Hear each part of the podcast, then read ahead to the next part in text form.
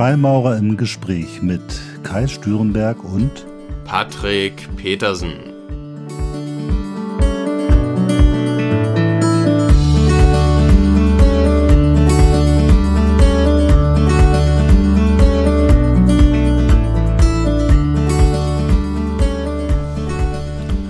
Ja, herzlich willkommen zu einer neuen Folge von Freimaurer im Gespräch. Hallo Patrick. Hallo Kai, hallo Zuhörer und ich freue mich wie immer auch auf diese Folge. Thema heute wird sein Freundschaft. Ja, ist die Frage, was hat die Freundschaft mit Freimaurerei zu tun? Und was verstehen wir überhaupt unter Freundschaft? Und äh, was sind eigentlich überhaupt Freunde oder was sind Bekannte? Es gibt ja da so viele Begriffe und so viele Möglichkeiten. Was verstehst du unter Freundschaft, Patrick? Ja, das war natürlich die Frage, die ich mir im Vorfeld für diesen Podcast auch gestellt habe und ich habe mich da tatsächlich mal den offiziellen Definitionen bedient, beziehungsweise da mal recherchiert. Ähm, für mich persönlich ist Freundschaft eine Beziehung zwischen zwei Menschen, die auf dem Nährboden des gegenseitigen Respektes und der Wertschätzung weitestgehend basiert und äh, ein gegenseitiges Vertrauen grundlegend ausmacht, würde ich sagen. Also das sind für mich auf jeden Fall Begrifflichkeiten, die ich am ehesten mit dem Wort Freundschaft assoziiere. Was wäre das bei dir? Ja, ich habe mit diesem Begriff Freundschaft, ähm, da habe ich schon viele, schon als Teenager ganz viel drüber nachgedacht weil ich immer auf der Suche war nach der wahren Freundschaft schon schon früh. Also und dann habe ich immer mich gefragt, was ist das eigentlich eine wahre Freundschaft? Und aus meinem damaligen Verständnis ähm, also als Teenager hat man ja ganz viele Bekannte, eine Clique, Leute, mit denen man durch die Gegend zieht, irgendwie in Konzerte geht oder in Kneipen geht oder zusammen Musik hört. Damals hat man das noch gemacht. Aber ich war immer auf der Suche oder ich hatte so ein ideales Bild von Freundschaft, das äh, zeitlos ist. Also Freundschaft hieß für mich, ich bin befreundet und wir gehen durch dick und dünn, durch jede Lebenssituation durch und ähm, wir haben etwas Verbindendes, äh, von dem man gar nicht unbedingt wissen muss, was es ist, ähm, aber etwas, was einen ganz tiefen Bindeeffekt hat, der eigentlich nicht auflösbar ist. Das war meine idealistische Vorstellung von Freundschaft. Ist ein sehr schönes Ideal. Ich glaube, da, äh, dem kann ich sogar zustimmen. Ich erinnere mich zurück an meine ähm, frühe Kindheit und ich hatte seit dem Kindergartenalter einen besten Freund und ich hatte auch das Gefühl, das wird einer dieser Freundschaften, die ein Leben lang halten. Und mit 13 ist er denn mit seiner Familie aufgrund der beruflichen Veränderungen des Vaters umgezogen und das hat mich seinerzeit auch enormst mitgenommen tatsächlich. Das mhm. war wie so die erste große Trennung in, in meinem Leben und da habe ich, glaube ich, Freundschaft auch für mich ein bisschen neu gedacht. Wie siehst du das denn jetzt heute mittlerweile rückblickend? Ja, also äh, ich, ich, genau, ich werfe nochmal einen Blick zurück. Ähm, ich hatte eigentlich immer so einen guten Freund in meiner Jugend, der mich dann für, das waren damals lange Abschnitte, aus der heutigen Perspektive sind es kurze Abschnitte, aber für zwei, drei oder vier oder fünf Jahre begleitet hat. Und das war dann irgendwann vorbei, weil sich einfach die Persönlichkeiten auseinanderentwickelt haben. Also man hatte etwas Verbindendes, äh, seien es am Anfang irgendwelche Spielthemen, die man gemeinsam toll fand. Nachher war es äh, vielleicht gemeinsam äh, die Pubertät zu erleben oder in Klicken rumzuhängen. Ähm, aber es hat dann immer irgendwann ein Ende gehabt. Und für mich war ein ganz einschneidendes oder interessantes Erlebnis, als ein Freund, mit dem ich eigentlich jeden Tag verbracht habe. Also die Zeit auf dem Schulhof und auch am Nachmittag, im Grunde genommen jeden Tag, ähm, der sich nach Jahren irgendwann von mir getrennt hat. So wie bei dir durch den Umzug. Und der hat sich aber dann irgendwann von mir getrennt, indem er mir sagte, ähm, wir haben keine gleichberechtigte Freundschaft äh, irgendwie ähm, nimmst du mir ein Stück weit die Freiheit, du dominierst mich und deswegen muss ich mich von dir trennen, um mich selbst entwickeln zu können. was ich einen unglaublich tollen Akt der, der, der Selbstermächtigung äh, empfand. Aber damals war es für mich ganz schlimm und ich habe das nicht so gesehen. Also ich habe uns auf gleichwertiger Ebene wahrgenommen, aber er eben nicht. Und da habe ich eben auch nochmal gelernt, dass Freundschaft eben ganz viel damit zu tun hat, nicht nur die Dinge so zu machen, sondern auch immer mal wieder zu gucken, welche Rolle hat eigentlich jeder in so einer Freundschaft. Ja, es ist was mein Freundschaftsbegriff tatsächlich grundlegend geprägt hat, war eine Stelle aus einem Freimaurerritual. Und zwar war das bei meiner Beförderung. Und ich möchte das hier nicht im Detail erzählen, aber um es etwas zu verallgemeinern, es wurde an der Stelle in dem Ritual sehr bildlich dargestellt, dass das Wirken zweier Menschen oder zweier Freunde miteinander sehr wohl erhellend sein kann und auch ist, dass man aber unbedingt gleichzeitig den nötigen Abstand zueinander wahren muss, um ähm, damit es gemeinsam über lange Zeit auch harmoniert oder harmonieren kann.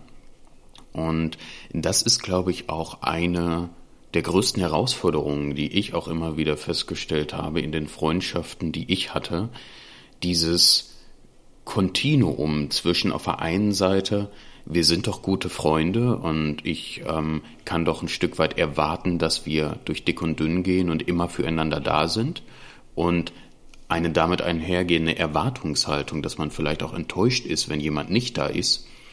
Und auf der anderen Seite die Toleranz und den Abstand, den man gewährt seinem Gegenüber und eben auch verzeihen kann, wenn jemand nicht da sein kann oder nicht ist.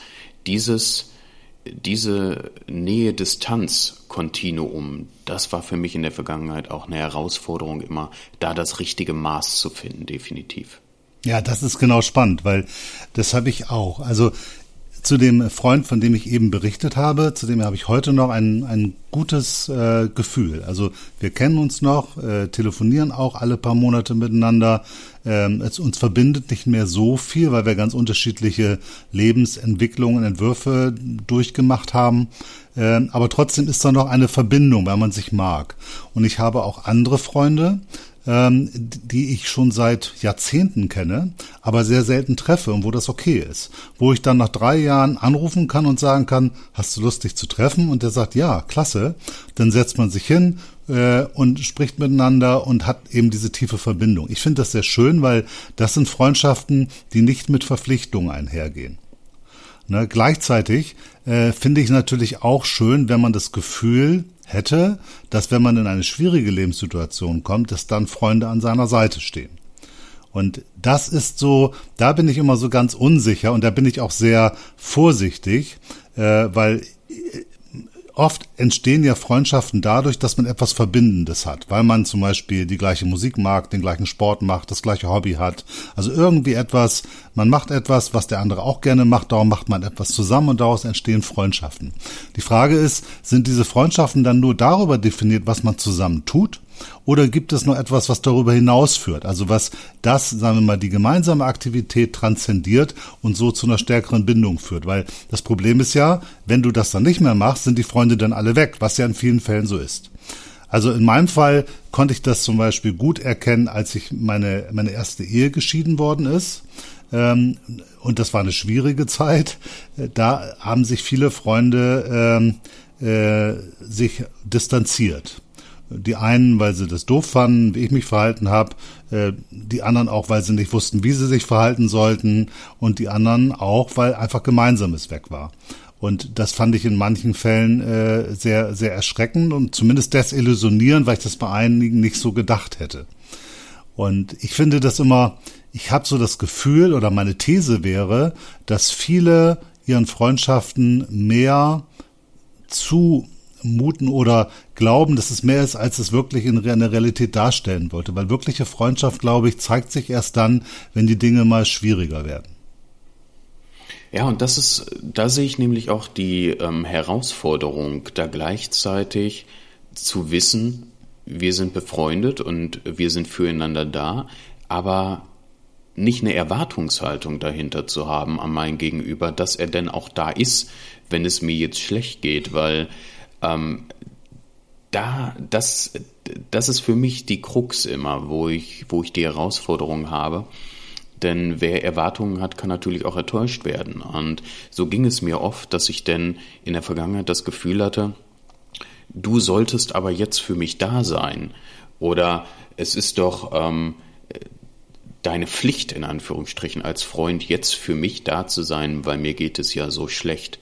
Und das ist, das ist, glaube ich, ähm, auch was du gerade beschrieben hast, ähm, nicht, nicht einfach zu machen. Wie gingst du denn damit um seinerzeit mit den Freunden, die dann in der Zeit nicht da waren? Ja, das ist äh, tatsächlich war das nicht einfach. Also was du sagst, finde ich total richtig. Es ist eine ganz schwierige Gratwanderung zwischen ähm, dem Gefühl, der andere ist für mich da, aber es ist gleichzeitig nicht eine Erwartung da zu postulieren, weil je höher diese Erwartung ist, desto schwieriger wird es, glaube ich, für den anderen, für dich da zu sein. Und das ist wirklich ein, ein, äh, eine Wanderung auf den, des Messers Schneide und äh, ich habe da auch nicht unbedingt immer für eine, eine Lösung. Ich glaube, am besten ist das oder am glücklichsten ist man, wenn man Freunde hat, wo sich das einfach so ergibt. Man kann es einfach vorher nicht wissen. Ich glaube, man kann das nicht vorher sagen, der ist bestimmt für mich da oder der nicht. Äh, ich habe auch erlebt, dass Freunde, vor denen ich es nicht gedacht hatte, dann aber dann für mich da waren. Also auch äh, andersrum kann man das so sehr positiv erleben. Und ich glaube, der wichtige Punkt ist, man darf sich da keiner Illusion hingeben und äh, man muss einfach das Stück weit auch ähm, annehmen, dass es so ist, weil dadurch, dass man in einen anderen Lebensentwurf reingeht, kann es ja auch einfach sein, dass es für den anderen einfach nicht mehr passt. Und ähm, also es muss ja immer ein, ich sag mal, oder andersrum. Die Frage, ich stell's, versuch's mal als Frage zu formulieren. Muss eine Freundschaft immer einen Mehrwert bieten? Ja, also ist es immer ein, äh, wenn ich mit dem befreundet bin, dann muss ich was davon haben? Oder ist das unabhängig von einem Mehrwert, weil man einfach gerne zusammen ist? Aber dann tut man sich auch schon wieder was Gutes. Ich, ich weiß es nicht. Aber die Frage ist, ähm, es gibt ja viele Freundschaften im beruflichen Kontext. Da habe ich auch gemerkt, die verändern sich. Ne, wenn man in bestimmte Jobs reinkommt, gibt es Menschen, die wollen mit einem befreundet sein. Und wenn man aus diesen Jobs wieder rausgeht, gibt es Leute, die dann weniger Zeit für einen haben. Äh, also das, da merkst du schon, da gibt es ganz klare Kontexte und eine echte Mehrwertdebatte im Sinne von nützt der mir was als Freund? Ist der vielleicht auch gesellschaftlich angesehen, so dass ich dann, wenn ich in dem Umkreis mich bewege, auch gesellschaftlich angesehen werde? Also da gibt's ja ganz viel solche Mechanismen und ich glaube, das ist meine These. Ich habe es teilweise erlebt und ich habe es sehr oft gesehen. Ich glaube, sehr viele Freundschaften basieren auf so etwas. Und das äh, bin ich dann immer so ein bisschen zurückhaltend, wenn Leute mir dann sagen, ja, hier, das ist mein bester Freund und super, wo das so ganz offensichtlich ist, dass es keine Bindung zwischen den Seelen ist, sag ich mal, also keine Seelenverbindung, sondern nur eine Verbindung in den gegenseitigen Gewährung von Mehrwert. So.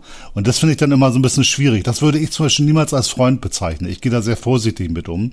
Ein Freund ist jemand, zu dem ich eine echte emotionale Nähe habe, die darüber hinausgeht, über das, was ich gerade mit ihm gemeinsam tue, wenn ich mit ihm arbeite oder Musik mache oder was anderes. Also ich habe Freunde, mit denen ich Musik mache und ich habe Leute, mit denen ich Musik mache, die aber keine Freunde sind. Und genauso habe ich auch Freunde in dem Kontext meiner Arbeit, meines beruflichen Umfeldes, aber ich habe dort auch Kollegen, mit denen ich sehr gut und sehr gerne zusammenarbeite, die aber keine Freunde sind. Ja, also dieses, dieses Nutzen sollte auf jeden Fall nicht einseitig sein. Ich glaube, wenn man ein, äh, ein asynchrones Verhältnis hat, wo einer mehr von dem anderen profitiert als der andere und das auch sein primärer Grund ist, um den Kontakt zu pflegen, dann ist das ein Armutszeugnis, den kann es sowieso nicht funktionieren. Wenn man ein gegenseitiges Nutzen, einen gegenseitigen Nutzen hat auf Augenhöhe, dann ähm, kann es auch einfach eine Zweckgemeinschaft sein unter Umständen, mhm. ohne dass man dieses Seelenverhältnis, diese Seelenverbindung hat, wie du schon berichtet hast. Auch kann ich aus eigener Erfahrung das bestätigen, was du vorhin gesagt hast. Du meintest, du hattest einen Freund, wo man irgendwie nach drei Jahren mal anruft und dann äh, unterhält man sich, als wäre nichts gewesen, so sinngemäß. Das habe ich tatsächlich auch. Und zwar ist es einer der ältesten Freunde, die ich überhaupt habe Ich habe ihn kennengelernt, ich glaube mit, jetzt müsste ich lügen, mit, mit drei, vier, fünf Jahren. Und wir hatten zwischenzeitlich, als wir äh, volljährig wurden, mal ein paar Jahre Funkstille, aber nichtsdestotrotz haben wir seit gut 25 Jahren eigentlich ähm, Kontakt. Und es war auch so, dass sich ironischerweise die Interessensfelder immer irgendwie geschnitten haben, ohne dass wir uns darüber ausgetauscht haben. Wir haben uns einmal in Hamburg getroffen. Da hatte er sich gerade mit der traditionellen chinesischen Medizin beschäftigt und ich mich auch. Dann ähm, hatten wir uns vor einigen Jahren getroffen. Da hat er gerade eine Autobiografie gelesen von äh, eines Yogis, von einem indischen Heiligen und ich auch. Kurze Zeit später aus seiner Empfehlung hin hat mich unglaublich gefesselt. Und mit dem ist es genauso. Wir hören vielleicht oder telefonieren vielleicht zwei, dreimal im Jahr miteinander. Aber dann ist es, als hätten wir durchgehend Kontakt. Das steht überhaupt nicht zur Debatte, ob da irgendwas zwischen uns stehen konnte. Man ist einfach da und weiß, was man an dem anderen hat. Und würdest du sagen, dass genau das, was du ja auch eben geteilt hast aus deiner Erfahrung, die charakteristisch ist für eine, für etwas, was man eine richtige Freundschaft nennt? Also ich würde das so sehen. Ich glaube, es gibt zwei Bindungskräfte für echte Freundschaften. Das eine ist die gemeinsame Vergangenheit. Wenn man zum Beispiel gemeinsam die Pubertät durchlebt hat, dann sind das so zentrale Erlebnisse, das verbindet einen und das kann auch für ein Leben halten, muss nicht für ein Leben halten, kann aber. Und das andere ist wirklich dieses gemeinsame Verständnis von den Dingen, die einen einfach immer wieder zu den gleichen Gedanken kommen lassen oder den gleichen Auffassungen von richtig und falsch, Gerechtigkeit und Ungerechtigkeit und, und wie die Welt funktioniert. Ähm, das ist schon, schon etwas. Und ich glaube schon, dass es ein klares Indiz für eine gute Freundschaft ist, wenn sie nicht davon abhängig ist, wie häufig man sich sieht. Oder noch schlimmer ist es ja, wenn man jetzt sagt, ich habe jetzt dreimal bei dir angerufen und du noch nicht. Ne? Oder jetzt waren wir zweimal bei dir und jetzt musst du mich aber zum Essen einladen. Also wenn das losgeht, was es ja auch in vielen Freundschaften gibt, ne? so eine, ich kenne das immer, wie, ah, da muss ich unbedingt wieder hin, der hat mich jetzt dreimal eingeladen, ich muss den unbedingt jetzt einladen. Und dann wird das Ganze ja sofort zum Konstrukt. Also wenn, wenn ich schon im Kopf habe, ich bin jetzt wieder dran oder ich bin im Defizit, weil ich gerade weniger investiert habe, ähm, dann ist das ein Problem. Gleichzeitig muss man natürlich auch sehen, dass Freundschaften auch so ein, wenig Treibstoff manchmal benötigen und manchmal ein wenig Investment. Also ich habe das zum Beispiel gelernt, dass ich habe nie gerne gefeiert. Ich habe nie gern Geburtstag, meinen Geburtstag nie gern gefeiert.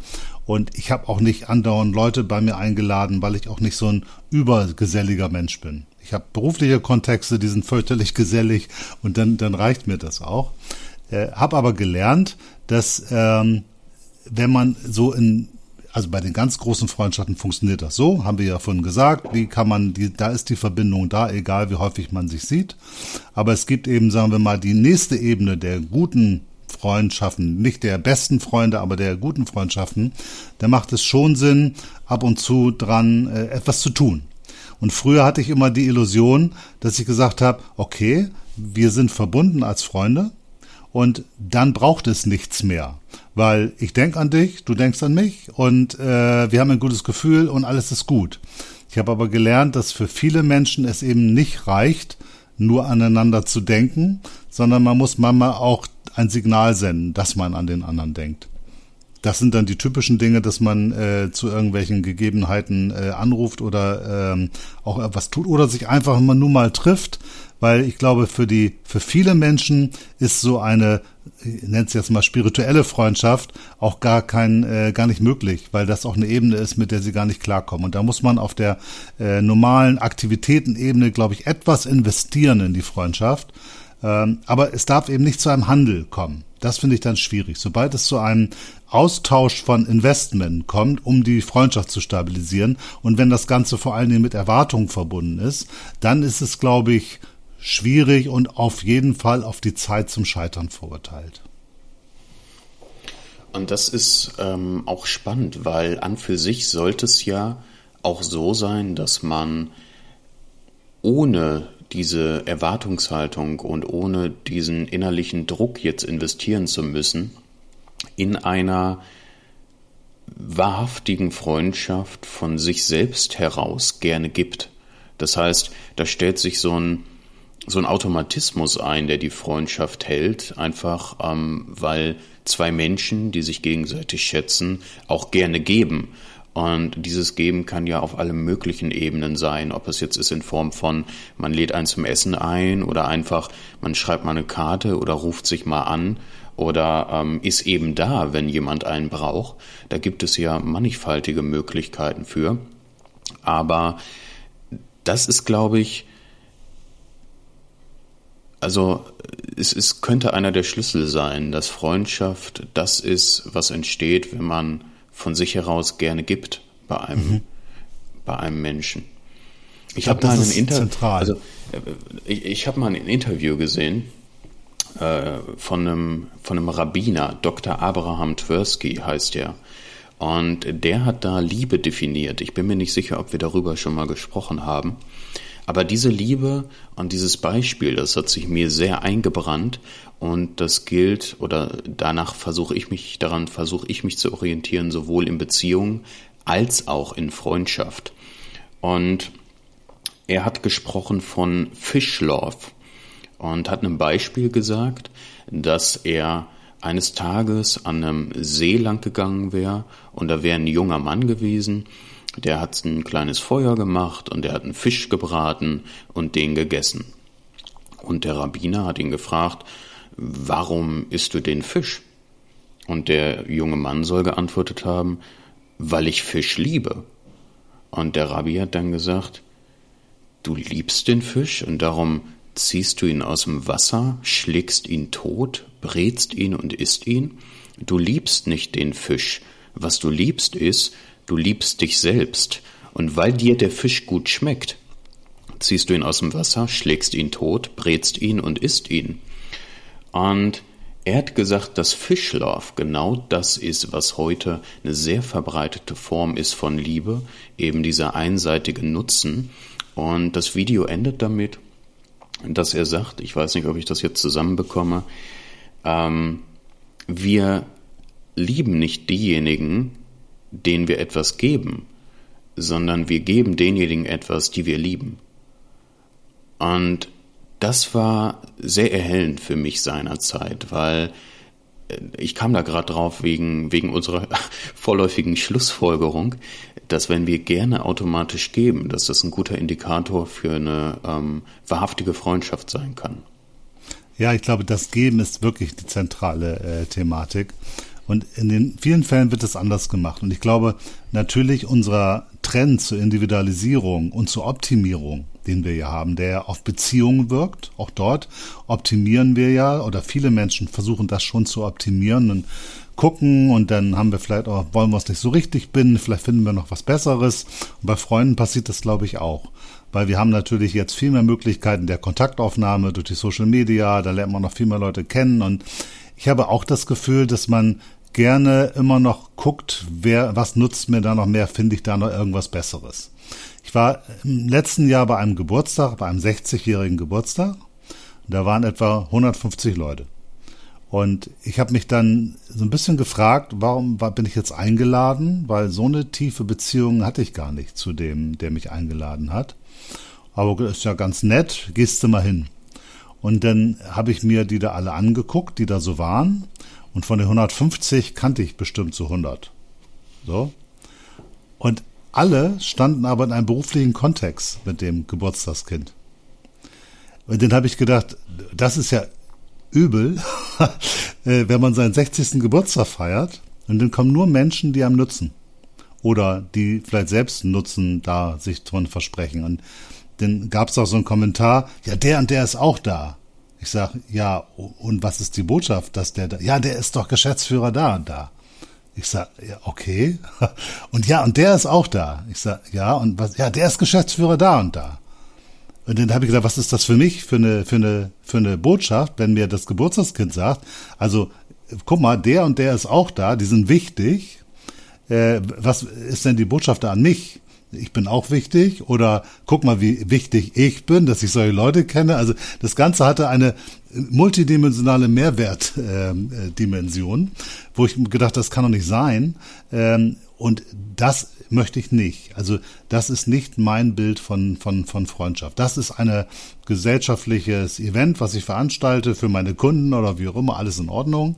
Aber wenn es bei mir um Freundschaften geht, und da hätte ich wahrscheinlich keine 150 aufzuwarten, äh, dann würde ich die Menschen einladen, die ich wirklich mag, die sich in irgendeiner Weise mich faszinieren und mit denen ich gerne Zeit verbringe, weil es einfach gut ist, gut tut.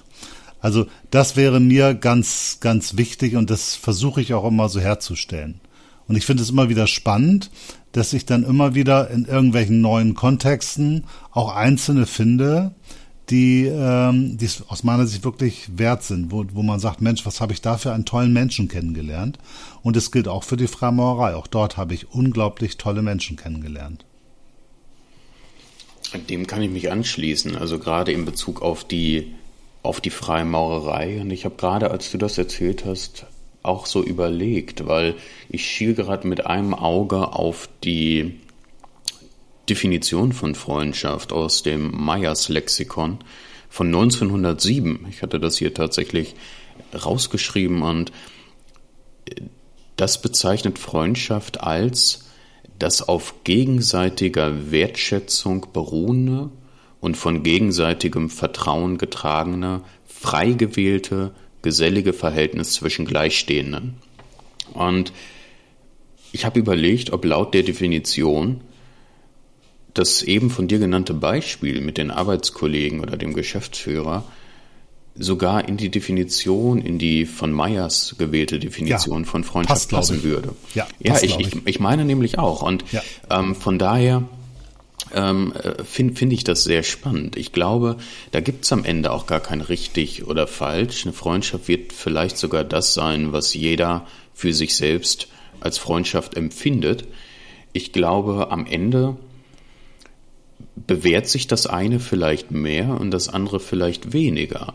Aber ich, ich meine, wenn derjenige vielleicht irgendwann, wenn es ihm nicht gut geht, vielleicht körperlich, gesundheitlich oder ähnliches, und auf einmal äh, melden sich viele nicht mehr, sobald er aus dem Beruf ausgeschieden ist oder aus dem Unternehmen, dann merkt er vielleicht für sich, dass das, was er als Freund gesehen hat, vielleicht gar keine sind. Aber bis zu dem Zeitpunkt wird es für ihn ein Freund bleiben oder sein vielleicht. Ich glaube, oder denkst du, er ist sich dessen bewusst, dass das ein vielleicht einseitiger Nutzen sein könnte oder er davon profitiert oder meinst du, er sieht es wirklich als wahre Freundschaft?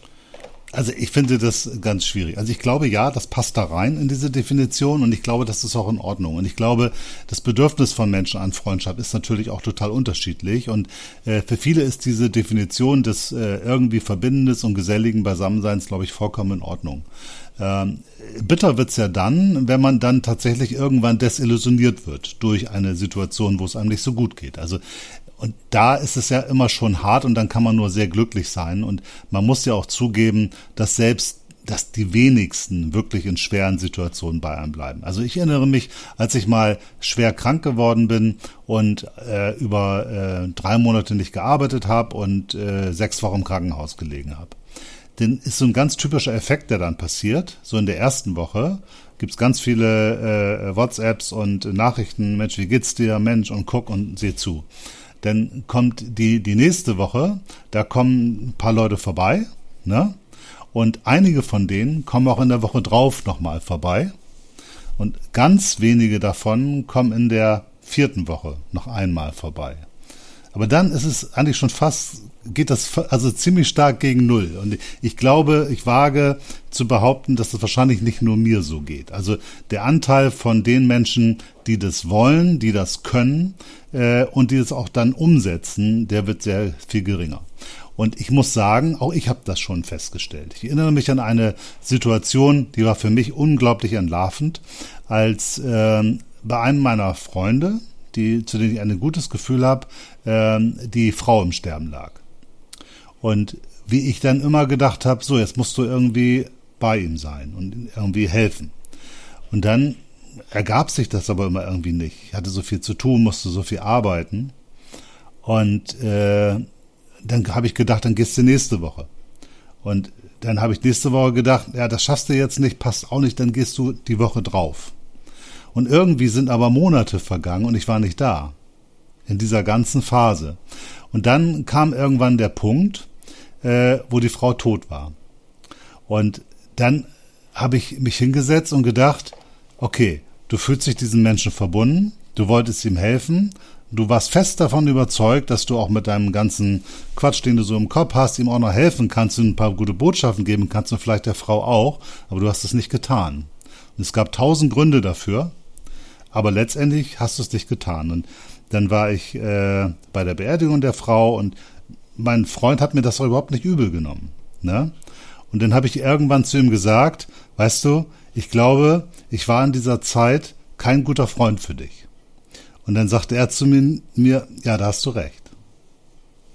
Und trotzdem sind wir immer noch gut befreundet.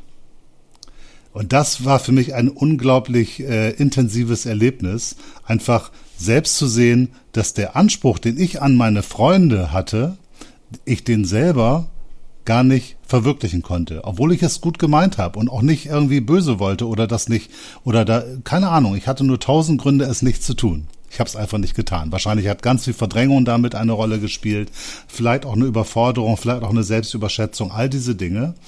Aber das war für mich, und das war für mich ein echtes, großartiges Freundschaftszeichen, dass mir jemand sagt, ja, du warst nicht für mich da, da hast du vollkommen recht, aber ich erkenne auch an, dass du es für dich anerkannt hast und ich verstehe das und wie auch immer, aber trotzdem sind wir Freunde. Und das fand, fand ich für mich ein, ein echtes Gefühl von, von gelebter Freundschaft und auch für mich, ich bin etwas da äh, weniger anspruchsvoll auch an meine Freunde geworden, als ich gemerkt habe, dass mein eigener Anspruch, wie ich glaube, wie ich als Freund bin oder sein sollte, äh, vielleicht doch hinter dem hinterherhinkt, wie ich in der Realität mich wirklich benehme und was ich tue. Ja, das sind, äh, das war mal ein ein Lerneffekt, würde ich sagen. Ne? Absolut. Also, ähm, Absolut. Ja, aber das, ich, ich, es deckt sich bei mir. Also da rennst du gerade bei mir offene Türen ein und ich glaube, das ist auch ähm, die eine Kunst für sich, da so ehrlich zu sich selbst zu sein in dem Moment. Ich glaube, es gibt ganz viele, die vielleicht diese Einsicht, die du dann hattest, ähm, nicht gehabt hätten, weil sie sich die Gründe, die sie sich selbst zurecht rationalisiert hätten, viel Arbeit etc., zu sehr glauben. Weil sie sagen, ja, aber ich hatte ja wirklich viele Termine und ich hätte ja gar nicht, selbst wenn ich gewollt hätte. Von daher ist das auch, glaube ich, schon eine Leistung, da diese, diese Einsicht zu haben, sich selbst gegenüber und nichts, was ähm, gewissermaßen normal ist. Von daher ähm, also damit sich selbst ins Gericht zu gehen, ist, glaube ich, eines der wichtigsten Grundlagen auch für jede Entwicklung und nicht alles zu glauben, was der eigene Verstand uns da den ganzen Tag über einen eintrichtern möchte. Mhm. Und ich, ähm, bei mir ist das genauso. Also ich bin oder ich versuche immer da zu sein für meine Freunde, gerade was ähm, Gespräche betrifft oder wenn, wenn die Herausforderungen haben.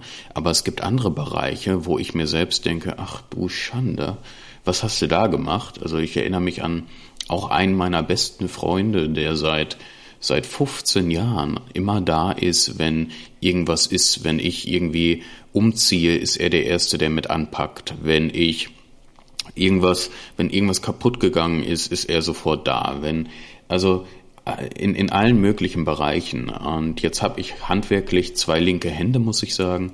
Aber er selbst hat ein ganzes Haus umgebaut. Und ich war das erste Mal da, als er quasi eine Art Einweihungsfeier gemacht hat. So, und ähm, da ist mir auch aufgefallen und in dem Moment erst bewusst geworden, Mensch, es, es klang in der Zeit so plausibel für mich, dass ich mir selbst gesagt habe, hey, du hast zwei linke Hände, du würdest mir kaputt als Heile machen oder helfen kannst du ihm sowieso nicht. Der ist sehr geschickt, was das betrifft.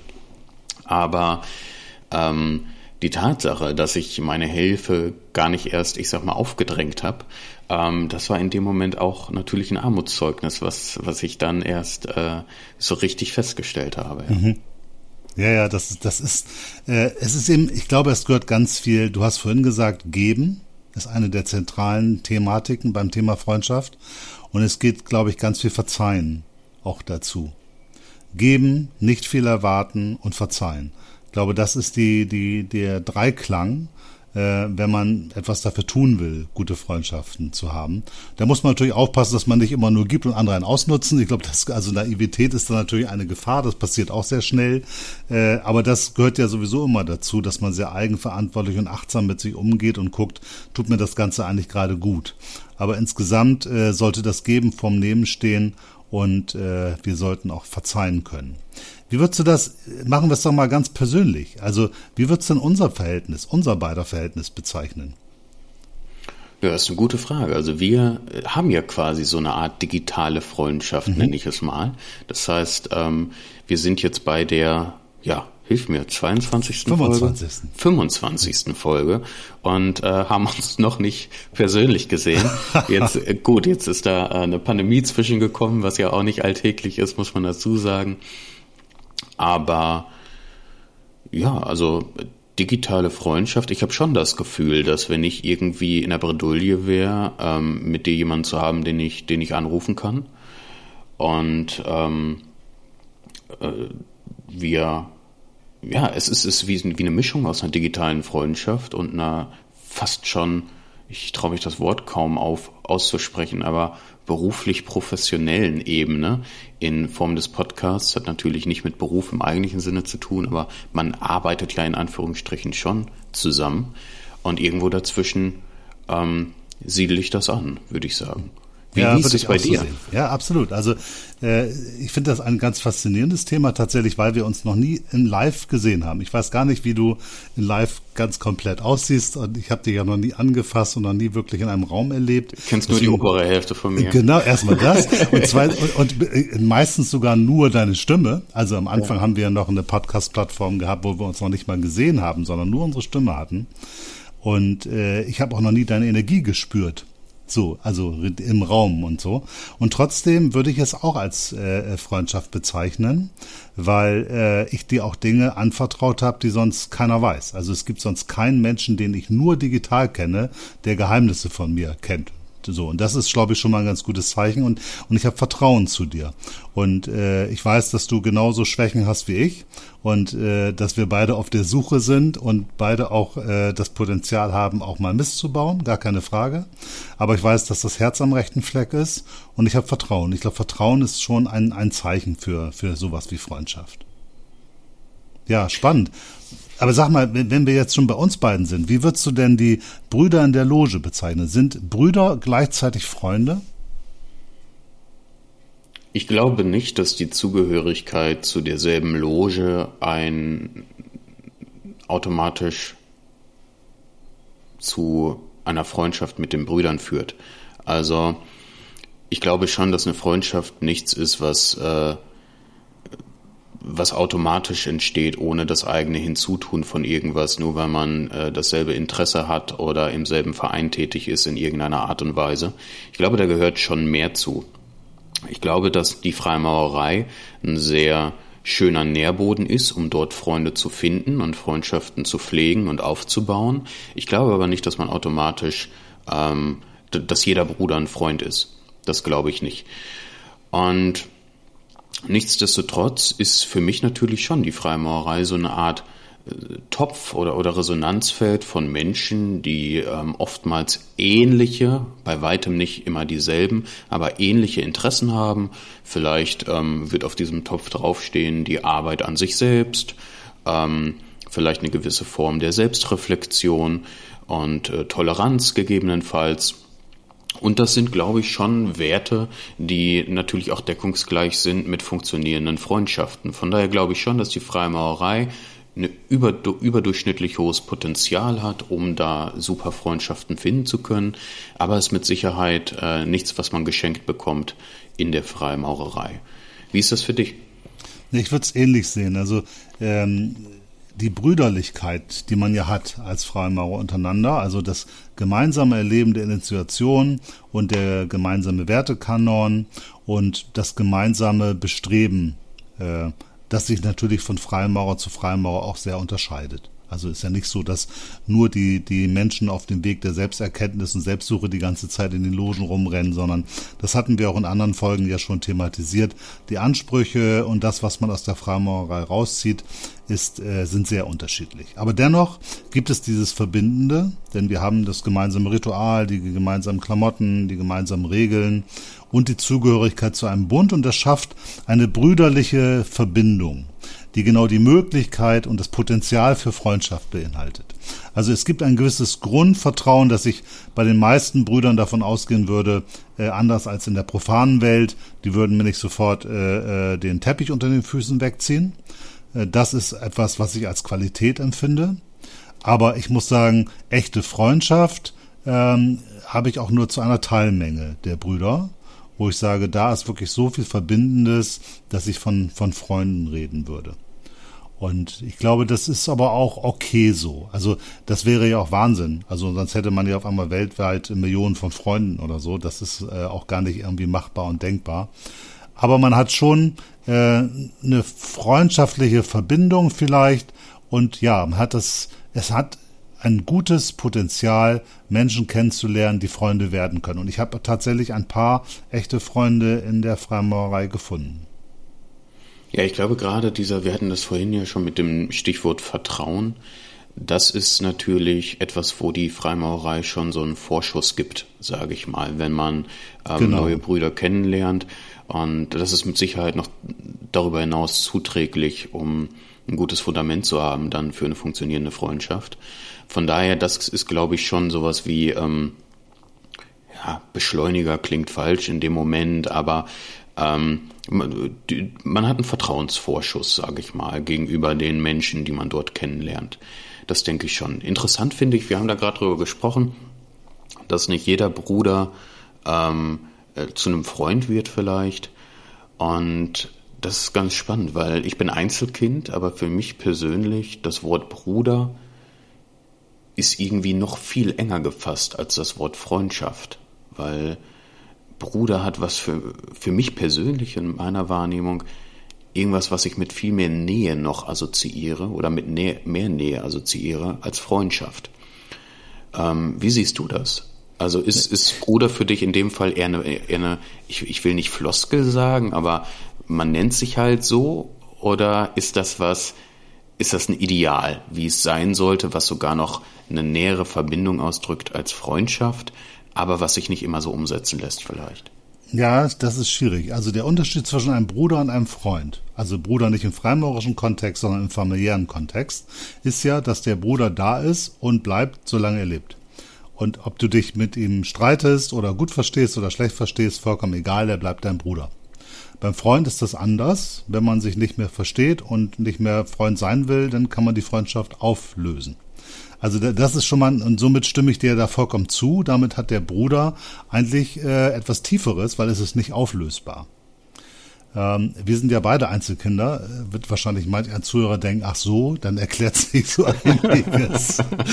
ähm, aber ähm, ich finde, und das ist, glaube ich, auch der Unterschied. Also grundsätzlich würde ich sagen, äh, die Brüder, die Brüder Freimaurer, sind etwas, dem ich verbunden bin, weil ich Freimaurer bin. Das ist eine Lebensentscheidung, also ist es eigentlich was nicht Auflösbares. Und ähm, damit müsste es eigentlich etwas Tieferes sein, ist es aber für mich nicht. Und ich muss sagen, so sehr ich auch über Brüder spreche und äh, auch äh, diesen Terminus verwende, äh, so zucke ich mal zusammen, wenn ich sage, hallo mein Bruder. Weil ich dieses Wort ungern als reine Floskel verwende, was wir in der Freimaurerei natürlich gerne tun. Ähm, ich habe dann immer diesen kurzen Impuls oder wenn auch jemand zu mir sagt, hallo mein Bruder, äh, meint er das wirklich? Oder ist das nur eine Floskel? Also ich äh, denke da immer wieder drüber nach und ich selber verwende es auch nicht inflationär, glaube ich, hoffe ich, muss ich nochmal überprüfen. Aber für mich ist, sagen wir mal, ein Bruder im echt gemeinten Sinne etwas sehr, sehr Tiefes, Unauflösbares das einfache Brudersein, in dem man im gleichen Verein ist, was letztendlich die Freimaurerei ja auch ist, äh, hat auf jeden Fall etwas für mich, was deutlich weniger Kraft hat als eine Freundschaft in dem Sinne. Das ist ein bisschen ambivalent, Äh, also es gibt für mich zwei verschiedene Definitionen von, von Bruder. Die, den echten Bruder und den Floskelbruder, sag ich mal.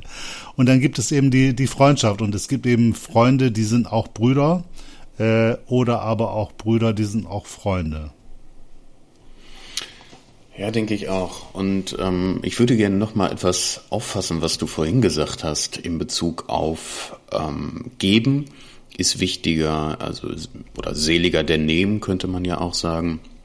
Und dann hast du gesagt, man muss natürlich schauen, dass es denn nicht ähm, zu einer Art Naivität führt.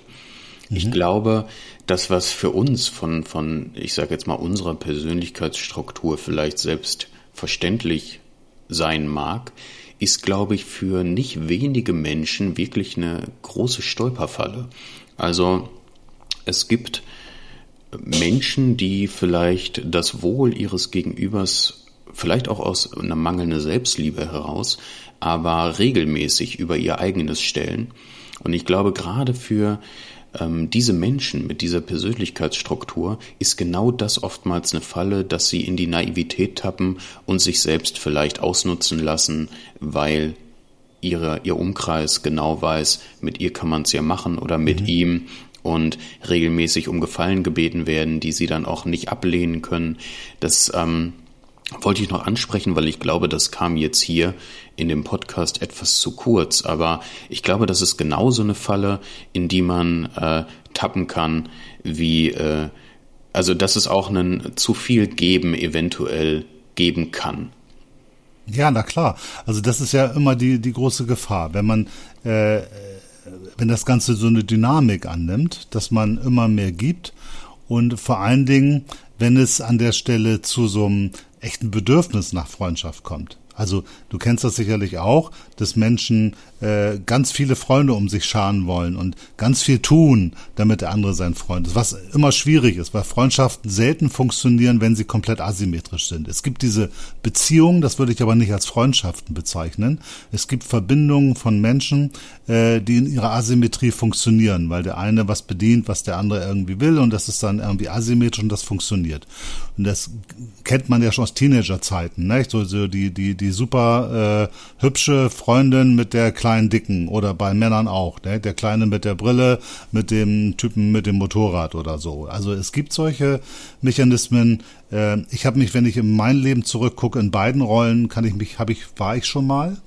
Und das ist meistens auf Dauer irgendwie toxisch und auf Dauer irgendwie nicht gut. Also man muss schon in eine gewisse Symmetrie rutschen.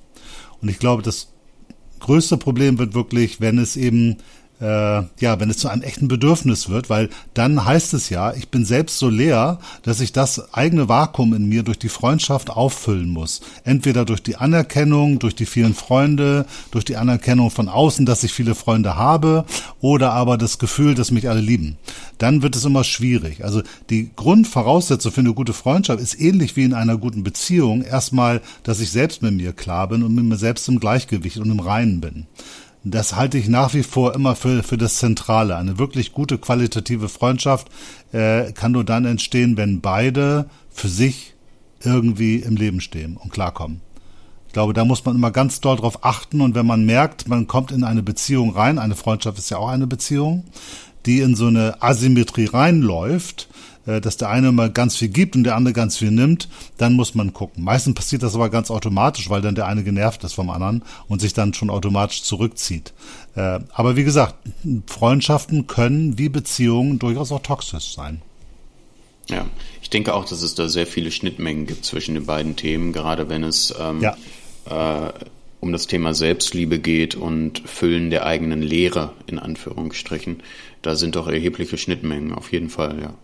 Ja, und du kennst ja auch ganz viele Menschen, die gar nicht allein sein können. Ne? Die, wenn sie allein zu Hause sitzen, dann entweder nur mit dem Fernseher klarkommen oder äh, komplett den keinen Sinn in, im Leben entdecken.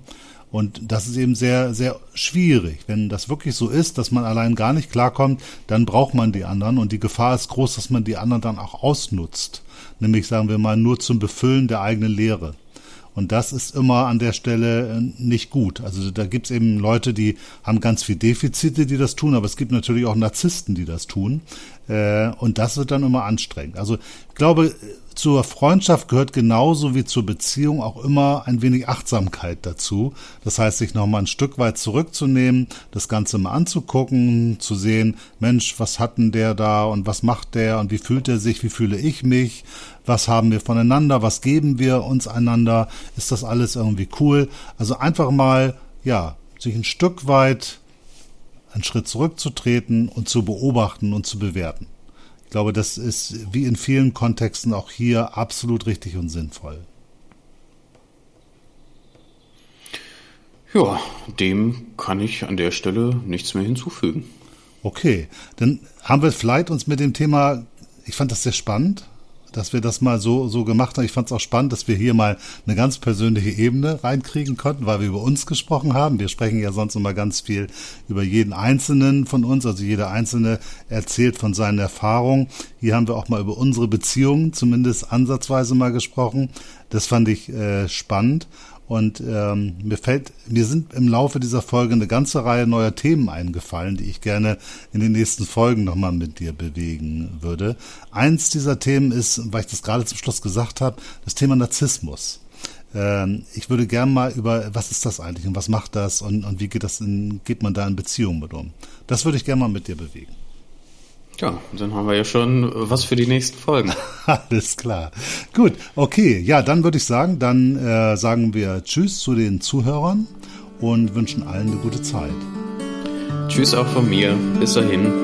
Ciao.